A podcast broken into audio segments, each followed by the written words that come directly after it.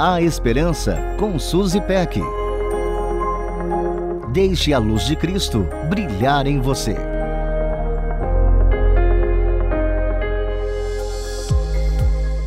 Você sabia que todos os dias milhares de pessoas ao redor do mundo falam sozinhas? Será que você faz parte dessa estatística?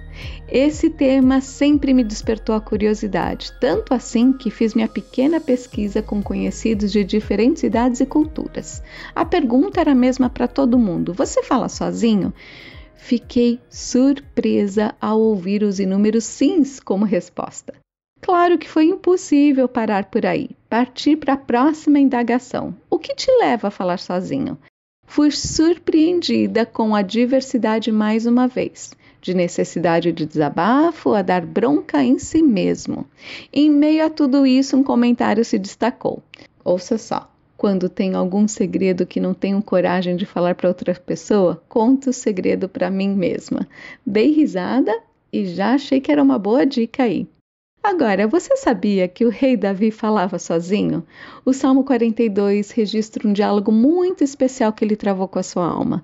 Por que você está tão triste, a minha alma? Por que está tão perturbada dentro de mim? Põe a sua esperança em Deus, pois ainda o louvarei. Ele é o meu Salvador e o meu Deus. Davi falava sozinho sobre o abatimento e perturbação de sua alma, Amo observar o desenrolar deste diálogo. Davi responde às próprias perguntas. Ponha a sua esperança em Deus, pois ainda o louvarei.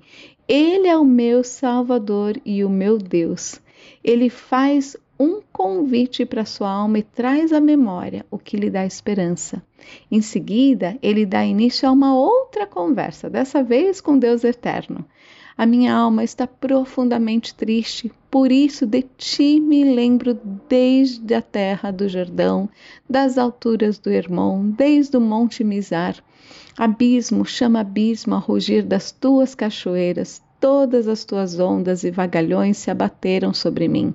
Conceda-me o Senhor, o seu fiel amor de noite, esteja comigo a sua canção, é a minha oração ao Deus que me dá vida.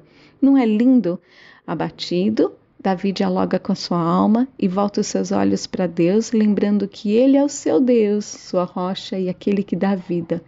É bom demais saber que nos momentos de aflição podemos conversar com nossa alma, com palavras de vida, conforto, esperança que vem da própria palavra de Deus, voltando sempre os nossos olhos para o Senhor, nosso Deus, pois ainda o louvaremos.